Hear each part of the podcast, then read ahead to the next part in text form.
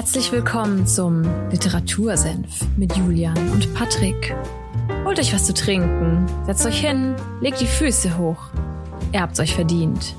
Zieht euch aus, nicht so schüchtern, sperrt die Ohren auf, denn jetzt gibt's wieder mittelscharfe Literaturkritik.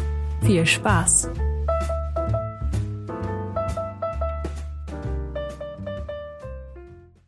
Literatursenf, Folge 98 am 3. April. Ja, hallo und herzlich willkommen. Patrick, bitte kommen, bitte einmal anmelden hier. Einen wunderschönen Sonntag oder wunderschönen guten Tag auch von mir. Schön, dass ihr wieder eingeschaltet habt, schön, dass ihr wieder dabei seid. Danke, Julian, für diese kurze Bitte kommen Meldung. ja, da kannst weißt du, was mir neulich, was? Ja, weißt du, was mir neulich aufgefallen ist? Was denn? Äh, so große Podcasts wie, ähm, keine Ahnung, gemischtes Hack, da ist es mir, glaube ich, aufgefallen. Die sagen im Intro immer, äh, bla bla, äh, mein Name ist Felix Lobrecht und mir gegenüber wie immer Tommy Schmidt oder so. Dann dachte ich mir so, wieso erwähnen die beide ihre Namen? Weil die kennt man ja irgendwie, obviously. Und wir zwei Kasperler sitzen immer da und sagen, Hi Patrick, was geht ab? Fand ich irgendwie witzig. Vielleicht eine Feststellung die, am Rande. Weil die eher öffentliche Personen des, Le des, Lebens sind und wir sind zwei unbekannte Nasen. Ja, Vielleicht ja das kann gut sein. Du meinst, dass unser Name nicht so ein Begriff ist wie bei denen? Ich glaube ja nicht, ne. Aber wer weiß, wer, wer bin ich, äh, um das zu verurteilen, um das jetzt aggressiv aufs Deutsche zu übersetzen. Aber wir haben heute wieder ein Buch für euch dabei, oder ich habe ein Buch für euch dabei. Und zwar geht es heute mal wieder nach langer Zeit. Ich habe jetzt gar nicht nachgeschaut, wie lange, aber es geht um einen Thriller. Und gleichzeitig einen Wissenschaftsroman. Also irgendwie alles so in eins gewurschtelt soll das Ganze darstellen. Und daher die Frage vielleicht zum Anfang. Julian, kennst du das Buch Helix? Sie werden uns ersetzen und den Autor Mark Ellsberg? Wie bei 95 Prozent deiner Bücher? Nein. Ach, ich kenne weder noch. Also Mark Ellsberg ist natürlich wieder mal ein äh, begnadeter ja, Bestseller-Autor. alle seine Bücher sind, glaube ich, Bestseller gefühlt. Obwohl, okay. er, hatte, er hatte seinen Durchbruch dann mit Blackout, morgen ist es zu spät, steht auch hier ganz frech auf diesem Cover, ich halte es mal rein. Da ist so ein, so ein kleiner. Das ist das rote Buch, also genau, so mit roter Schrift. Mit das so einem roten Ausschalter. Ja. Ja, das, damit hat er seinen Durchbruch geschafft. Da geht es so um das Thema, okay, was passiert, wenn unser Stromnetz ausfällt? Mhm. Was würde da passieren? Und das Ganze in eine Geschichte gedrückt. Ist cool gemacht gewesen und hat auch sehr viele positive Bewertungen bekommen. Und in Helix ja, du hast Atem geholt, du wolltest irgendwas sagen. Kam dann nicht auch neulich irgendwann erst, irgendwo habe ich Werbung dazu gesehen, dass da eine Serie oder so dazu rauskommt oder ein Film oder so. Helix? Zu Blackout. Achso, nee, nee, zu Blackout. Blackout. Das weiß ich gar nicht. Es kann sein, dass es sowas wie Join oder so war. Äh, kann schon sein, dass da auf jeden Fall eine, eine Serie gemacht wird, weil also seine Ideen eignen sich ganz gut. Es gibt ähm, auch so eine ähnliche Serie, die zu dem Buch Helix passen würde, aber dazu gleich mehr. Vielleicht mhm. Helix, um was geht es? Es geht um das Thema Genveränderung und Genmanipulation. Eine Idee und auch eine Thematik, die jetzt vor allem in den letzten Jahren, vor allem jetzt auch in der Corona-Pandemie mit dem Thema, okay, wir haben neue RNA und mRNA-Impfstoffe und die mhm. sind, sind ja mit einer neuen Gentechnik-Methode hergestellt worden und gehen auch nur damit herzustellen. Und diese Idee von der Genveränderung und was passiert eigentlich, wenn wir einen Supermenschen züchten könnten, ne? darum geht es in Helix. Also eine sehr interessante Idee. Okay. Aber, dazu kommen wir natürlich dann noch, das Buch hat leider einige Schwächen. Unter anderem, mhm. naja, also wer, wer auf lange und dicke Bücher steht, für den ist das Buch super. Das hat 650 Seiten, aber liest sich ungefähr wie 200. Und das, okay. weil die Kapitel auch manchmal nur zwei, drei Seiten haben. Und das kennen wir ja schon aus vielen Thrillern, dass der Lesefluss bzw. der Spannungsbogen aufrechterhalten werden soll. Also es soll dem Leser möglichst schnell, möglichst viel Information zugeschustert werden und nicht zu mhm. kompliziert werden, weil sonst verliert er die Lust daran bei solchen Büchern. Ja. Ja, aber an sich, was gibt es noch zu sagen zu dem guten Mann aus Wien, kommt er übrigens, der Mark Ellsberg. Er war vorher Endlich wieder mal ein Österreicher. Endlich wieder mal ein Österreicher. Österreicher. er war Grüße gehen raus. Liebe Österreich. an, an Mark Ellsberg nach Österreich. Er war vorher Kolumnist einer österreichischen Tageszeitung und hat unter anderem als Strategieberater und Kreativdirektor für Werbung in Wien gearbeitet. Mhm. Also er war, Ja, kommt aus der, Werbe, aus der Werbebranche, der gute Mann. Hat sich dann irgendwann mal überlegt, naja, lass doch mal ein bisschen anfangen zu schreiben.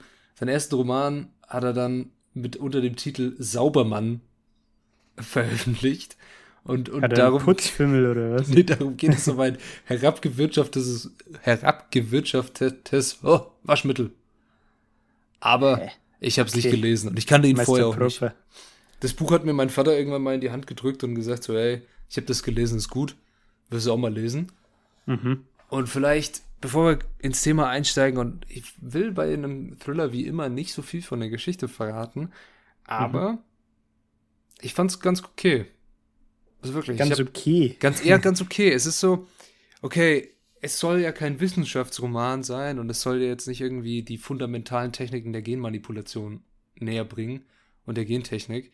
Das Damit schränkst du halt auch, damit schränkst du halt auch deine Leserschaft ein. Ne? Voll, weil, also ein Buch über Gentechnik wäre bestimmt mega spannend, aber da musst du dich richtig damit beschäftigen und auch, ja, den nötigen Willen mitbringen, dieses Thema zu verstehen. Weil es ist sehr Ja. kompliziert. Und hier wird es angerissen und es wird in eine sehr halsbrecherische Geschichte verpackt und da kommt dieses Warum fand ich es okay. Ich finde manchmal bei Thrillern das Problem, dass sie zu viel drumherum machen, zu viel Trara, zu viel, oh krass, es ist etwas passiert. Und das ist jetzt so dieser, diese Anfangsexplosion gefühlt von Mhm. Information und so wie bei, wie ich es finde, bei irgendwie neueren Serien, dass du versuchst in die Pilotfolge, weil du willst ja die Leute anfixen, so viel reinzupacken. Es Ja, passiert so, ja. gefühlt in Pilotfolgen passiert immer so viel und dann kommt die zweite Folge und denkst du, hä?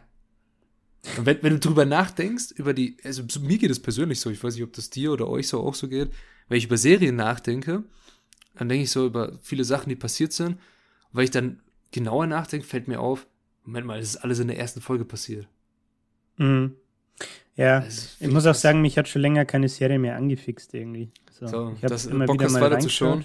Ja, Mhm. aber Ja, ja, also was, was ich machen würde, ich würde euch einfach und dir auch nochmal das Backcover des guten Buchs vorlesen. Da wissen wir Mhm. eigentlich ganz genau, um was es geht, weil das ist wie immer bei Thrillern, die davon leben, dass das auch Leute einfach mal so im Laden kaufen, mhm. ist das Backcover sehr, sehr wichtig. So. Erstmal ganz schön plump. Sie sind perfekt, sie sind außer Kontrolle, sie werden dich ersetzen. Der US-Außenminister stirbt bei einem Staatsbesuch in München. Während der Obduktion wird auf seinem Herzen ein seltsames Zeichen gefunden. Von Bakterien verursacht? In Brasilien, Tansania und Indien entdecken Mitarbeiter eines internationalen Chemiekonzerns Nutzpflanzen und Tiere, die es eigentlich nicht geben kann. Zur gleichen Zeit wenden sich Helen und Greg, ein Paar Ende 30, die auf natürlichem Weg keine Kinder zeugen können, an eine Kinderwunschklinik in Kalifornien. Der Arzt macht ihnen Hoffnung, erklärt sogar, er könne die genetischen Anlagen ihres Kindes deutlich verbessern. Er erzählt ihnen von einem noch inoffiziellen privaten Forschungsprogramm, das bereits an die 100 solcher sonderbegabter Kinder hervorgebracht hat. Und natürlich wollen Helen und Greg ihrem Kind die besten Voraussetzungen mitgeben, oder? Doch dann verschwindet eines dieser Kinder und alles deutet auf einen Zusammenhang hin. Mit den sonderbaren Ereignissen nicht nur in München, sondern überall auf der Welt. Also es, es passiert ganz viel. Wir merken es schon, ne? Außenminister stirbt, also der US-Außenminister stirbt bei einem Staatsbesuch für, äh, ja, für genaue Menschen unter euch. Den müsste es ausfallen, dass das Wort Staatsbesuch hier falsch ist, weil ein US-Außenminister kann keinen Staatsbesuch vollziehen, das kann nur der Präsident. Aber das Hm. als Fun-Information am Rande hätte man mit einem guten Lektorat wahrscheinlich verbessern können. Darum auch, ja, das sind, es sind einfach ein paar Sachen in diesem Buch drin. Da habe ich auch gesagt, ich fand das okay, die man sich so denkt, so, okay, naja, denkst du jetzt, ich bin blöd als Leser oder diese, manche Mhm. Sachen sind so überdeutlich nochmal dargestellt. Also es gibt dann auch eine Szene, auf die kommen wir dann gleich noch zu sprechen. Aber an sich, du hast jetzt gemerkt, es passiert sehr viel. Es gibt viele Handlungsstränge, die irgendwie zusammenhalten Ja. sollen und zusammenführen sollen. Und am Endeffekt geht es wie in den letzten Sätzen beschrieben, es geht um Gen veränderte Kinder oder Menschen in diesem Fall dann, denen verschiedene Eigenschaften eingefügt wurden, um es plump zu sagen. Sie sind besser und sie sind, wie auf dem hinteren Cover steht, perfekt. So wie sie so dargestellt ja. werden sollen in, der, in dem Buch.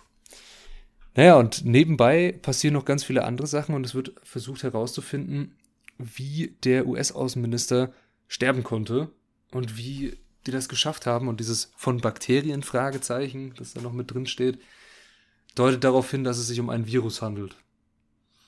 Und naja, mit dem, wie sich ein Virus verbreitet, kennen wir schon. Jetzt in den letzten zweieinhalb Jahren durch und durch und noch und nöcher durchexerziert. Und das ist nochmal ein äh, Buch darüber. Aber nochmal blöde Frage, muss man da beim Wording nicht aufpassen? Ist es nicht entweder Virus oder Bakterien? Das ist vollkommen richtig, das ist so richtig erkannt. Das sind zwei unterschiedliche Mikroorganismen. Und warum da hinten auf den äh, für, von Bakterien verursacht Fragezeichen steht, weiß ich auch nicht. Im Buch geht es tatsächlich um ein Virus. Also nochmal ein Fehler. Okay. Ja. Aber dieser Virus, und das ist das Problem. In dem Buch wird, oder auch in vielen Thrillern, wird immer sehr viel so aufgebauscht. Ganz viel Informationen, mhm. ganz viele Möglichkeiten, Sachen daraus zu machen. Das ist auch meine größte Kritik immer an, falls ihr euch erinnert, an ähm, Sebastian Fitzek, dass mhm. er sehr viel Möglichkeiten die gibt und dann am Ende so, ich habe immer gesagt, okay, der Mörder ist der Gärtner. Und das passiert leider bei Helix auch, dass du dann auf einmal von der Biowaffe die Rede ist und dass der Außenminister von einer Biowaffe getötet wurde. Und es verliert auf einmal im Laufe des Buches, verliert es ganz viel an Bedeutung. Es geht dann auf einmal gar nicht mehr drum. Das geht in den, in den Hintergrund auch die Thematik mit diesen verschiedenen Pflanzen und Tieren, die auftauchen in unterschiedlichen Ländern. Das wird alles sehr vernachlässigt. Sondern es dreht sich dann mhm immer nur oder immer stärker nur um dieses Pärchen, also Helen und Greg, und um die Hauptprotagonistin, die sich um den Mord des Außenministers kümmert. Sondern der, ihr Namen, den hatte ich jetzt gerade vergessen. Er müsste, glaube ich, Jennifer gewesen sein. Wenn ich mich nicht ganz täusche. Jessica, fast Jennifer. Und close enough. Close enough, ja, genau. Und äh, Jessica begleitet man auch sehr oft. Die versucht, das Ganze aufzuklären, wie der US-Außenminister sterben konnte. Die ist in seinem Team gewesen als Secret Service Agent, müsste sie sein. Mhm. Ja, und da gibt es eben so eine Szene, die einen auch als Leser stutzig macht, dass sie ist auf dieser Konferenz in München mit ihrem Chef, der wird ermordet. Sie fliegt zurück in die USA und bekommt im Flugzeug noch einen Anruf, ja, du musst ins Weiße Haus kommen. Und sie fragt, ja, hat das was mit dem Mord an Peter heißt er, glaube ich, zu tun. Also, nee, mit was anderem, was gerade irgendwas anderes passiert. Also dieses Ding, so dieses offensichtliche, ich meine, einer der höchsten Politiker der USA ist gestorben. Natürlich drehen die gerade alle voll am Rad. Ja. Das finde ich ein bisschen merkwürdig. Also sie kommt nach Hause zu ihrem Mann und er hält ihr vor, dass sie keine Family Time mit ihm verbringt und ihren Kindern, weil äh, was kann denn so wichtig sein, dass sie jetzt gleich wieder fahren muss? Ja. Naja, und die Nachrichten und alles ist voll davon. Also. Das sind so, so kleine ja. Anekdoten halt vielleicht ein bisschen. Aber ich finde, das kennt man ja auch oft aus Filmen oder so, dass Klar. es daran so ist, dass genau dann natürlich so Familiendiskussionen auch aufpoppen. Ja. Und genau dann ist auf einmal Ehekrise und so, wenn gerade irgendwie so ein Virus oder so du viel, irgendwelche viel Politiker ausnockt. Ja, auf jeden Fall. Viel wichtiger aber an dem Buch als die ganzen Kritiken, die ich jetzt auch schon geäußert habe, ist vielleicht diese, diese ethische Frage, die das Buch stellt mhm. die man sich beim Lesen auch immer wieder fragt. Und das, da ist die Geschichte. Wie ist die Frage denn? Die, wie, wie die Frage ist, welche ich meine. Moment, Moment, Moment. So. Ist nur so eine theoretische Frage. Was würden Sie tun, wenn Sie Ihrem Kind die Anlagen für den Olympiasieg, mit, Olympiasieg mitgeben könnten? Oder wo wir schon dabei sind, für höhere Intelligenz, bessere Gesundheit im Alter, längeres Leben? Diese ethische Frage. Mhm. Würdest du es tun? Und darüber haben wir bei Sex Robots und Vegan Meat schon drüber geredet. Mhm. Ganz kurz angerissen. Da ist ein sehr, sehr großes Kapitel auch drin mit diesem Thema Live. Was ist möglich, um Leben, menschliches Leben zu erzeugen? Menschen, die eigentlich keine Kinder bekommen können, kriegen haben die Möglichkeit, Kinder zu bekommen in Kinderwunschkliniken. Also wie jetzt auch mhm. dieses Paar Ende 30. Es funktioniert nicht mehr auf biologischer und normalerweise. Darum geht man an eine Klinik und sagt, ich hätte trotzdem gerne ein Kind und diese Möglichkeit besteht ja, keine Frage. Und dann kommt auf einmal jemand und sagt, okay, was, was ist, wenn ich dir garantieren kann, dass dein Kind mit einem höheren IQ zur Welt kommen wird und eine Begabung für irgendwas entwickeln wird. Definitiv wird das ihm so eingepflanzt. Hm. Und mit diesem Gedanken als, spielt man in dem Buch, ja. Oder mit der äh, Voraussetzung für äh, Olympiasieg. Ein Profiathlet. Ja. Genau. Ein NFL-Spieler. Ein NFL-Spieler. Der wird definitiv äh, ein NFL-Spieler. Und er kommt, keine Ahnung, zu den, zu den Patriots, weil, nee, die sind schlecht. nee, aber würde man es machen als Elternteil? Würde man sagen, okay, ich tue alles für das Wohl meines Kindes? Also, ich würde ich würd wahrscheinlich sagen, dass wir das erstens nicht wirklich beurteilen können, weil wir noch ja. nie in der Lage waren, äh, Kinder zu haben. Und zweitens, dass es, glaube ich, ich glaube, da gibt es zwei Lager einfach. Die einen würden, ich glaube, das eine ist so, du willst das Beste fürs Kind und sagst, natürlich mache ich das dann auch. Und das andere ist so, glaube ich, Leute, die nicht von dem, ich sag mal, natürlichen oder biologischen äh, gottgegebenen, lassen wir es mal so stehen, ähm, weggehen wollen ja, und klar. das vielleicht verteufeln oder so. Was ich mich halt auch noch so gefragt habe, okay, es gibt ja heutzutage schon die ganzen Untersuchungen, ist mein Kind gesund, ist es körperlich gesund, hat mhm. es einen, und jetzt kommt diese, das Wort, das dagegen steht, einen Gendefekt. Mhm. Das kann man ja nachschauen. Also im, während das Kind noch im Mutterleib ist, kann man nachschauen, ob es einen Gendefekt hat und ob es eine körperliche oder geistige Behinderung bei der Geburt schon hat. Mhm. Und wenn man so etwas erkennt, dann ist ja auch die Frage, okay, kann, da, kann ich dagegen vorgehen, kann ich das beheben? Kann ich einen Gendefekt durch Gentechnik beheben und das Kind dann in Anführungszeichen normal machen? Weil ja, oder heilen. Wäre oder heilen. Ein besseres Wording, ja. Wäre wär ein besseres Wording auf jeden Fall, aber dieses, lassen wir mal dieses Normal noch stehen, weil eigentlich jeder Mensch ist einzigartig und jedes Leben ist mhm. schützenswert, gar keine Frage. Aber wann ist ein Mensch dann normal und wann ist er nicht normal, wenn du auf einmal diese Möglichkeiten der Gentechnik hast und sagen kannst, okay, ich kann dich jetzt super intelligent machen und mal gucken, was ich dir aus dir rausholen kann. Und mhm. setzt das das Kind dann, wenn es dann geboren ist und dann irgendwann ein eigenes Bewusstsein entwickelt und sich seiner ja, bewusst wird, setzt es dann nicht heftig unter Druck, wenn es dann erfährt, okay, meine Eltern haben alles dafür getan, dass ich auf einmal ein Athlet werde oder so dieses typische, du musst jetzt die Träume deiner Eltern leben und auf dir ja. lasten, lasten jetzt äh, Riesendruck oder du musst ein besseres Leben als wir führen oder wie auch immer. Ist es dann noch nicht, nicht noch mehr Druck, der auf diesem Kind lastet? Wenn es durch Gentechnik verändert wurde? Es sind ganz viele Fragen, ihr merkt schon, was dieses Buch mhm. anstellt. Und du merkst es auch wahrscheinlich, was. Ja, heute, heute mal wieder der philosophische. Auf jeden Fall. Also diese, diese philosophische Denkweise entwickelt man natürlich beim Lesen des Buches. Also es geht dann um zwei Kinder, die genverändert sind und eben diese Superkinder, nennen diese einfach Superkinder, so werden sie auch bezeichnet. Und die eine verschwindet und dann kommen auf einmal ganz viele Sachen ans Tageslicht, was sie so nebenbei gemacht hat, einfach, weil ihr langweilig war und weil sie wesentlich schlauer als alle anderen war. Das Superkind jetzt. Genau. Mhm. Und naja, im Endeffekt deckt sich dann eine große Verschwörung auf, aber diesen schönen Plot-Twist will ich natürlich euch ersparen. Die Verschwörung der Superkinder. Tatsächlich, ja. und das mit diesem Sie werden dich ersetzen ist gar nicht mal so. Eine abwegig. Anspielung auf iRobot. Naja, da es keine Roboter sind.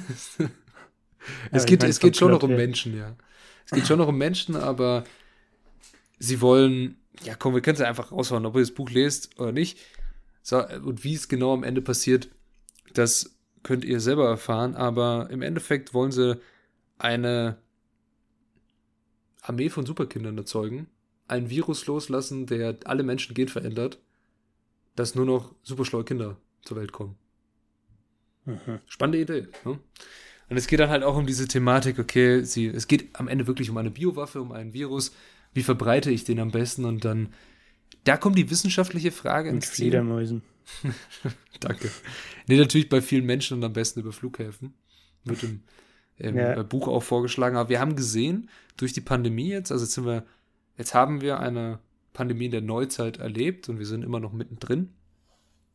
Und jetzt haben wir gesehen, wie einfach das Ganze sich trotzdem verbreiten kann, obwohl es nicht an einem internationalen Flughafen oder ähnliches ist, sondern an einem Fischmarkt in einer chinesischen Großstadt.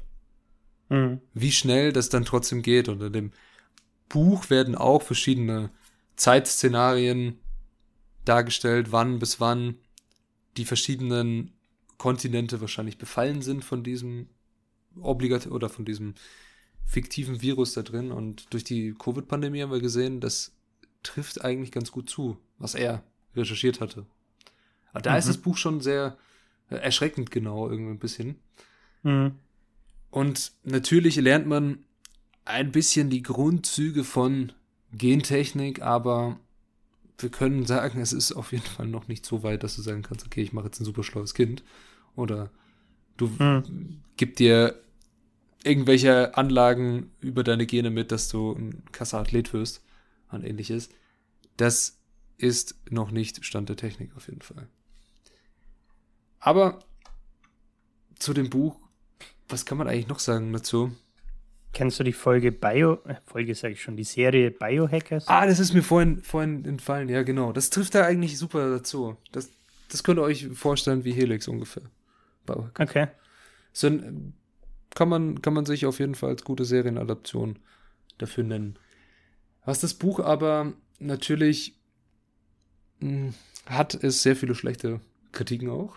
Und da jetzt auch ich dachte schon, jetzt kommt sowas wie sehr viele schlechte Wortspiele oder so. da haben jetzt auch die Sache mit, warum fand ich das auch nur okay? Also, mhm. Hört man bei dir nicht oft, wenn du hier Bücher vorstellst. Echt? Was ich auch nur okay fand. Also ganz ehrlich, die Charaktere sind, ah, es gibt so ein tolles Wort, holzschnittartig und sehr flach. Mhm. Also mhm. es hätte, das Buch hat 650 Seiten. Das ist nochmal, macht jetzt mal, oder macht euch das mal klar. Es ist schon mega viel. Es ist ein, gefühlt wie so ein Backstein schaut das Ding aus. Kannst mit, kannst mit einem abwerfen, wahrscheinlich. Aber ich fand es sehr schade, dass sehr viel Zeit auf Nebenstränge, neue Charaktere, andere Schauplätze, mehr Informationen über irgendwas verplempert wurde, anstatt die wirklichen Hauptcharaktere zu fühlbaren Menschen zu machen, denen man mitfühlt, mitfiebert, die irgendwie auch eine, ja, eine, ein, ein Charakter einfach sind. Hm. Und nicht ein Nutzen für oder ein Plakat für das Buch. Das heißt, okay, du bist Agentin, deine Eigenschaften sind dam, dam, dam, dam, dam. Und das, aber alles andere, alle kleingefechtlichen Dinger, die einem Charakter wirklich die Lebhaftigkeit einhauchen, die fehlen leider. Das ist auch die mhm. größte Kritik an dem Ganzen. Ja, und ansonsten kann man natürlich noch sagen, so, oh, yo, Junge, Junge, Junge, also das ist schon ein bisschen weit hergeholt, was du dir da aus den Fingern gezogen hast, Chef. Aber es hätte damals auch noch nie jemand gedacht, dass es so schnell eine heftige Pandemie gibt und wir alle auf einmal daheim sitzen. Mhm. Also lassen wir den guten über mehrere Jahre andauert. Ne? Und ey, ganz ehrlich, Science Fiction ist keine Schande, weil man kann spinnen und sich irgendwelche Sachen ausdenken, wenn es gut gemacht ist. Aber ist es denn in dem Sinne dann Science Fiction? Ich würde schon sagen, dass es Science Fiction ist. Also es ist so, okay, okay du nimmst, was er, was er sehr gerne macht, ist, was er auch bei Blackout und äh, Zero heißt ein anderes Buch von ihm. Da geht es um die Thematik mit der Datensammelaktivität von Social Media Plattformen. Mhm. Das, was wir schon mal bei Quality Land zum Beispiel hatten oder auch bei ja. Fahrenheit 551. Also das sind Thematiken, die es überall gibt. Kont Kontrolle der Massenmedien und allgemein der Medien und damit Kontrolle des freien Denkens und sowas. Und hier in Helix nimmt er ein aktuelles Thema, Gentechnik, und jetzt auch gerade mit dem äh, ja, Entdecken und Erforschen der CRISPR-Cas-System-Schere, mit der man gezielt Gene verändern kann, ist das Buch vielleicht noch mal ein bisschen aktueller geworden. Er nimmt eine aktuelle Idee, dass man Gentechnik betreibt und spinnt da das Ganze so weit, dass es die Gesellschaft zugrunde geht. Also, Mhm. was passiert dann, wenn unsere, wenn wir irgendeiner großen Bedrohung gegenüberstehen? Und das macht er bei Zero und bei Blackout auch. Mhm. Nur hier bei Helix ist es ihm meiner Meinung nach nicht so gut gelungen, weil es doch sehr weit hergeholt ist. Und sehr, sehr kru krux, also dass man so denkt, Mhm. okay, ja, ob das jetzt alles so passieren würde und da niemand irgendwie stutzig werden würde bei dieser ganzen Sache. Hm. Ja. Also ich finde, es erinnert so ein bisschen an diese Thematik mit, okay, ich überlege mir eine Verschwörungstheorie und denke, dass da irgendwo eine Schattenregierung hockt oder eine geme ein gemeiner Elitenrat, der irgendwas bestimmt und der Die unentdeckt von, äh, genau, die da oben, die unentdeckt von allen anderen Behörden und allen anderen Menschen auf der Welt sind. Und so wirkt es ein bisschen mit dieser Klinik oder diesem Forscherteam, die diese Superkinder her herstellen, wollte ich jetzt schon fast sagen. ja, ähm, wie soll ich denn dazu Fördern. sagen? Fördern. Fördern. Fördern ist gut. Ja, so wirkt es da ein bisschen. Mhm. Aber an sich ist es sehr unterhaltsam.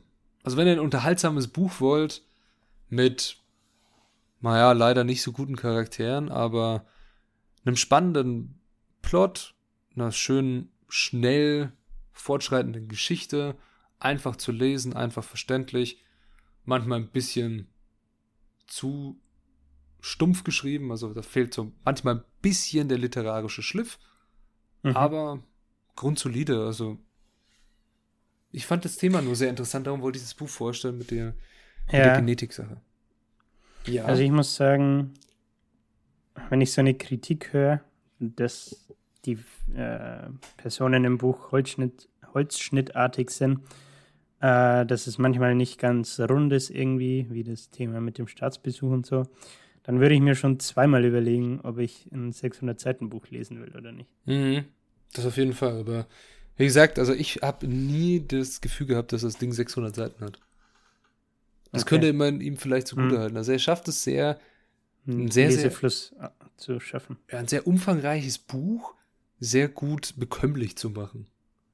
Hm. Deswegen leidet es vielleicht auch ein bisschen an der Charakterausarbeitung und dem, der ganzen Ausarbeitung, weil Bücher, die, in denen man sich gerne verliert und die sehr schön auch zu lesen sind, sind auch manchmal sehr komplex. Mhm. Also, mir fällt da nur als bestes Beispiel ein, zum Beispiel das Herr der Ringe, die Herr der Ringe-Thematik. Hast du die gelesen? Ja, Uff. Wie viele Seiten hat der eins? ich weiß es gerade nicht mehr. Müsste, müsste rauskramen. Bestimmt 1000 oder so, oder? Ja, locker. Also, ich meine, dass das erste müsste irgendwas mit 1000 haben. Ich bin mir gerade nicht mehr sicher. Ich müsste nochmal suchen und da werden wir bestimmt nochmal eine Folge drüber machen, wenn wir Fantasy machen. ich Aber, hab, äh, Ding, kennst Hm? du Aragon? ja, habe ich auch gelesen. Ah, da können wir auch mal drüber sprechen. Können wir Ich gerne weiß zwar drüber nicht mehr, um was es geht. Na, dann reden wir auf keinen Fall über den, über den Kinofilm. Und bei Herr der Ringe oder Aragorn, weißt du ja selber, die Bücher sind sehr lang. Und aber das Ding ist, weil sehr viel Kleinteiliges passiert, was dem Charakter zugeschustert ist. Also die reiten irgendwo hin, sie reden miteinander am Lagerfeuer. Es gibt viele Interaktionen, viele Dialoge von den Hauptpersonen. Man bekommt mit, wie diese Hauptpersonen als Menschen sind oder als das Wesen, als dass sie dargestellt werden. Sie erzählen von ihrer Vergangenheit und alles. Und das ist bei einem Thriller ja nicht wichtig. Beim Thriller ist ja scheißegal, was das für ein Setting ist, was das für eine Welt Mhm. ist, wie die Welt aufgebaut ist und was da vorher passiert ist. Es ist einfach nur das wichtig, was jetzt gerade passiert. Und wenn einer nachfragt, dann wird es kurz und knapp beantwortet und es erzählt irgendwie nur das Hier und Jetzt. Und es Hm. geht immer nur nach vorne. Es geht immer nach vorne, es geht zum Plot, es geht zum Spannungsbogen und es geht dahin, okay, wer, entweder wer ist der Mörder, was soll das Ganze oder wieso ist der tot oder nach dem Motto. Also es werden immer mehr Fragen gestellt und die werden nicht beantwortet. Du reitest den Spannungsbogen bis zum Happy End. Ja, genau. Du kriegst einen Spannungsbogen, bis er fast zu reißen droht und dann sagt dir einer, ha, Joke. Jetzt ist er zerrissen. Dann ist vorbei.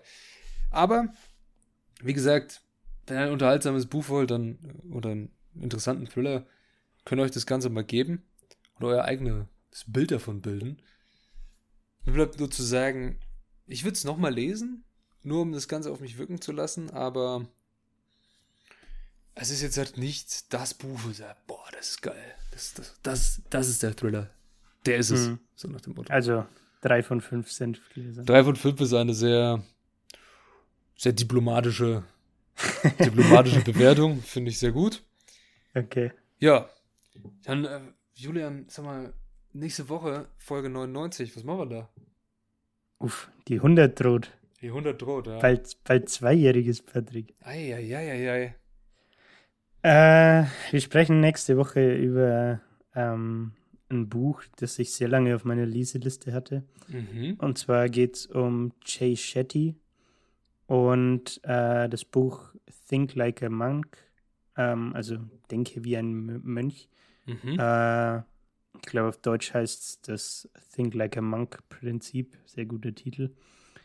Ähm, und ja, im Endeffekt geht der Autor im Buch der Frage nach, wieso es äh, in der heutigen Zeit ähm, vorteilhaft ist, beziehungsweise was für Vorteile man rausziehen kann, wenn man denkt wie ein Mönch und sich äh, so Prinzipien, die Mönche nutzen, äh, selbst zunutze macht und die im Alltag äh, anwendet.